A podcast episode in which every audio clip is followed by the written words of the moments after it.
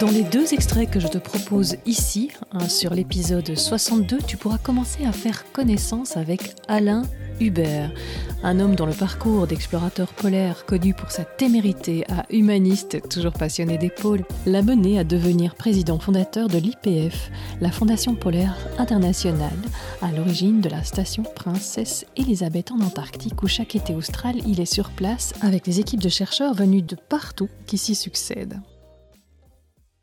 Les ours que j'ai rencontré, qu'on rencontre dans les, en particulier sur l'océan Arctique, sont des ours qui euh, ne connaissent pas euh, les humains. Donc euh, voilà, ils, cherchent évidemment de la nourriture et ils se promènent. Pourquoi au milieu de l'Arctique? Parce que comme on, on, en parlait, les glaces peuvent s'écarter. Donc à ce moment-là, elles l'eau est libérée et donc euh, il y a des phoques qui apparaissent même au milieu de l'Arctique et donc euh, c'est un endroit euh, où ils aiment bien se, les détecter pour se nourrir puisqu'ils cherchent forcément de la nourriture. Et donc l'ours est un mythe, on en a peur et moi-même, comme tout le monde, jusqu'au jour où je me suis retrouvé en face d'un ours sans possibilité de lui faire peur avec une arme, pas pour le tuer, mais pour souvent ce qu'on fait, c'est qu'on l'effraie et on essaie qu'il s'en aille. Puis là, c'était euh, une mère qui cherchait son petit. En fait, j'avais rencontré euh, à peu près une heure, une heure et quart avant, entre des blocs de glace, un, jeune. Bon, pas bien dangereux, on s'en était pas trop occupé, on avait, on avait continué. Mais alors là, on était au bord de ce qu'on appelle un lit, donc une sorte de rivière en plein milieu de l'Arctique, parce que la glace s'était écartée. On avait déposé notre traîneau et on cherchait chacun, on était deux, donc chacun d'un côté un endroit pour passer. Euh, et donc, je me suis retrouvé brusquement au détour d'un bloc euh, en face euh, d'une mère ours, donc un animal massif, qui était stressée puisqu'elle cherchait. J'ai tout de suite compris qu'elle cherchait le petit que j'avais vu. On peut voir ça à son attitude, mais je n'avais aucune possibilité de me défendre et elle était agressive. Elle s'était arrivée près de moi, près de mon traîneau, donc il y avait un mètre entre un mètre cinquante pour être exact entre nous deux. Et je me suis mis à lui parler, à lui expliquer que elle ne devait pas s'en faire. D'abord, euh, rester calme, ne pas montrer évidemment qu'on a peur ou qu'on est stressé. Ça, c'est très important parce qu'on transmet un signal. Et puis, j'ai engagé une conversation pendant 5, 6 minutes, peut-être un peu plus, je ne me souviens plus, euh, pour voir à un moment donné qu'elle m'a regardé comme ça. Elle a détourné la tête et elle est partie exactement dans la direction que je lui avais indiquée pour retrouver. Euh, depuis lors, je parle aux ours.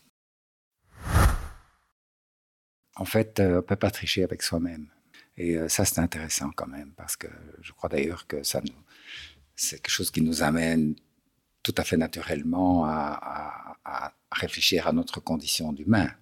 Donc, puisque c'est ça qui nous caractérise euh, par rapport aux autres espèces, notre capacité de changer notre comportement, justement. On y reviendra sans doute. Euh, et donc c'est un petit peu une façon euh, pour quelqu'un qui est sportif, un peu orgueilleux, comme tous les sportifs, de prendre confiance en soi, parce que la nature, c'est vraiment un élément où on se retrouve en face de soi-même, et entre, en même temps, d'apprendre une forme aussi de, d'humilité, si je puis dire, par rapport à notre attitude vis-à-vis de la nature. Alors, certes, quand j'étais jeune, on n'avait pas confiance des limites de, nos écosystèmes, des limites du système Terre, euh, des problèmes climatiques, etc. Euh, aujourd'hui, euh, les limites sont là, elles nous apparaissent de plus en plus, mais les solutions aussi. Le problème, c'est que notre espèce n'est pas préparée pour ça, puisqu'en fait, on n'est pas préparé au changement. Pour ça, je me dis souvent qu'il faudrait envoyer tous nos responsables dont on a besoin en expédition, dans les grands espaces polaires ou autres, je crois que la mère invite à ce même type d'humilité pour comprendre que la Terre n'a pas besoin de l'humain, des hommes. Euh, elle retrouvera un équilibre thermodynamique euh, sans nous ou avec nous. Et donc notre avenir aujourd'hui dépend vraiment de notre capacité à nous remettre en question. Et ça, c'est intéressant. Ça n'est jamais arrivé dans l'histoire de notre espèce humaine. Et c'est en ça que ce qu'on vit aujourd'hui est particulièrement intéressant parce qu'il pose une question fondamentale euh, quant euh, à ce qu'on veut faire sur cette terre. Est-ce qu'on veut continuer à y vivre ensemble? Est-ce qu'on va réussir à, ensemble, parce que ça pose la problématique de solidarité, justement, à, continuer. Donc voilà. C'est un peu ça, si vous voulez, qui m'a amené euh, à vouloir euh, essayer de participer avec ceux qui essayent de faire comprendre pourquoi c'est intéressant de changer aujourd'hui. Si cela t'a plu, on se retrouve pour la version complète dans l'épisode 62. N'hésite pas à en parler à un ami ou à un inconnu pour les plus audacieux. Vos recommandations sont ce qui aide le plus le podcast et c'est tant mieux. Tu peux t'abonner à la newsletter ou aux réseaux sociaux de Storylific. Tout est repris dans les notes.